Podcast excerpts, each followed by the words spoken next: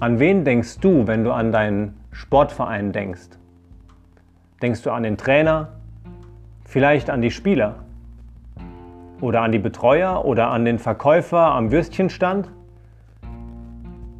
Denken wir auch an den Platzwart, an denjenigen, der sich stets darum kümmert, die besten Bedingungen für die Spieler herzustellen, sodass sie am nächsten Spieltag ihr Bestes geben können. Michael Zimmermann, ein Freund von mir, ist Platzwart. Und er kümmert sich mit seinem Rasenmäher und anderen Arbeitsgeräten darum, dass der Rasen im besten Zustand ist. Fürs nächste Spiel. Aber wann ist das nächste Spiel? Michael beschreibt einen seiner Arbeitstage wie folgt. Die Sonnenstrahlen treiben mir Schweißperlen ins Gesicht. Langsam kullern sie über die Stirn. Ich schaue erschöpft aufs Thermometer, 25 Grad im Schatten. Ich sitze auf meinem Rasenmäher, schaue in den blauen Himmel und genieße die Ruhe. Keiner will etwas von mir, keiner kontrolliert mich, mein Handy schweigt. Ich bin ganz für mich allein, welch ein wunderschöner Tag, denke ich mir.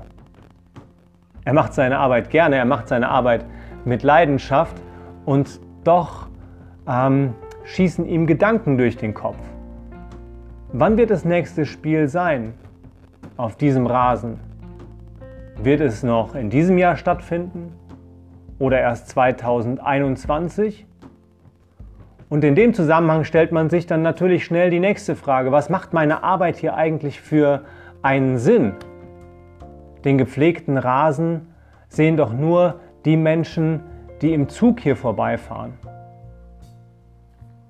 Und äh, wo er sich so seine Gedanken macht, öffnet er seine Bibel, die er auf seinem Rasenmäher dabei hat, und liest einen interessanten Vers. Alles, was deine Hand zu tun findet, das tue mit deiner Kraft. Ein Vers aus Prediger 9, Vers 10. Derjenige, der diesen Vers geschrieben hat, war ein weiser Mann. Äh, er war König von Israel. Sein Name ist Salomo. Und äh, dieser Vers, der zeigt uns so einiges.